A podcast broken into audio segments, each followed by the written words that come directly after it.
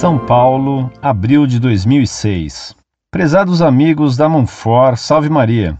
Lamentavelmente, o texto que eu vou transcrever a seguir foi retirado de um folheto de missa. É quase inacreditável a ousadia dos modernistas. É uma verdadeira infâmia o que escreveram sobre a Sagrada Eucaristia, apresentada como uma simples refeição. E a forma como o infeliz autor se refere à hóstia sagrada, a que ponto chegamos? Eis um grande exemplo dos frutos podres do último concílio. Incordieso, texto do folheto de missa. Vida e missão, quadragésimo aniversário da Sacrosantum Concilium. A Sagrada Liturgia.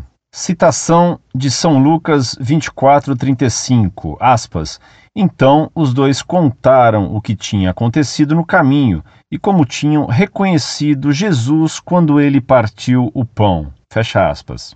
Vale a pena insistir no caráter de refeição da celebração da missa, se quisermos avançar no caminho aberto pela Constituição litúrgica 40 anos atrás. Quando a gente se reúne cada domingo, a gente está atendendo a um pedido de Jesus, um pedido muito caro a seu coração. Ele gosta de ver seus discípulos reunidos em seu nome. Este é o momento por excelência de experimentar a presença do ressuscitado entre nós. Ele chega, antes de tudo, para nos comunicar sua paz. O momento decisivo, porém, de experimentar esta presença real e dinâmica é justamente quando partimos entre nós, irmãos e irmãs, o pão e o vinho em sua memória, como ele mesmo nos mandou. E não há magia nem milagre, é um sacramento, entre aspas, isto é, um sinal, ou como diziam os gregos, um mistério,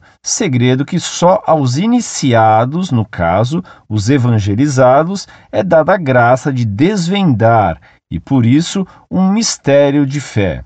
Mas para ser um sinal realmente significativo, precisa ser dado com toda a sua força de expressão, não pode ser um faz de conta. E a este respeito precisamos superar as distorções de certa teologia desencarnada e espiritualista, que, em detrimento do realismo evangélico e do valor de tudo quanto é corpo e matéria, criação de Deus, reduziu a expressão sacramental ao mínimo dos mínimos, vale dizer, a insignificância. O banho do batismo se reduziu a uns pingos d'água. A unção dos enfermos a um triscar com uma gota de óleo. O pão da ceia do Senhor a uma pequenina ficha. Mesmo se nos ativermos a tradição do pão ázimo, coisa que não precisaria ser tão rigorosa, já que, por exemplo, as igrejas do Oriente desde sempre o rejeitaram, bem que poderíamos fazer uma coisa que se possa perceber que se trata de pão, pois foi pão de verdade que Jesus tomou e deu aos discípulos. Pão que se possa mastigar e ter a real sensação que está se alimentando, e nesse comer de verdade, experimentar quão suave é o Senhor sentir-se em profunda comunhão de vida e destino com aquele que é o caminho, a verdade e a vida. Pão que a gente partilha entre todos, e ao comer da mesma mesa, do mesmo pão, nos sentir a formar um só corpo com aquele que é nossa cabeça, nosso traço de união. Em comunidade, em clima de aconchego, fica mais fácil de resolver o problema. Quando se trata de multidão, como chegar a uma solução verdadeira sem sair pela tangente da lei do menor esforço. Experimentamos tudo isso meditando e cantando de novo o Salmo 147. Assinado Reginaldo Veloso. Folheto de missa Deus Conosco, de 21 de 9 de 2003. Muito prezado, salve Maria. Você tem toda a razão. Esse folheto é completamente herético. Coloquei em destaque no texto que você me mandou as partes escandalosamente heréticas escritas por esse tal de Deus Conosco, em 21 de setembro de 2003, editora Santuário, Rua Padre Claro Monteiro 342, Aparecida, São Paulo. Esse folheto não devia ser chamado Deus Conosco, mas sim A Mentira Conosco. E não esqueçamos quem é o pai da mentira.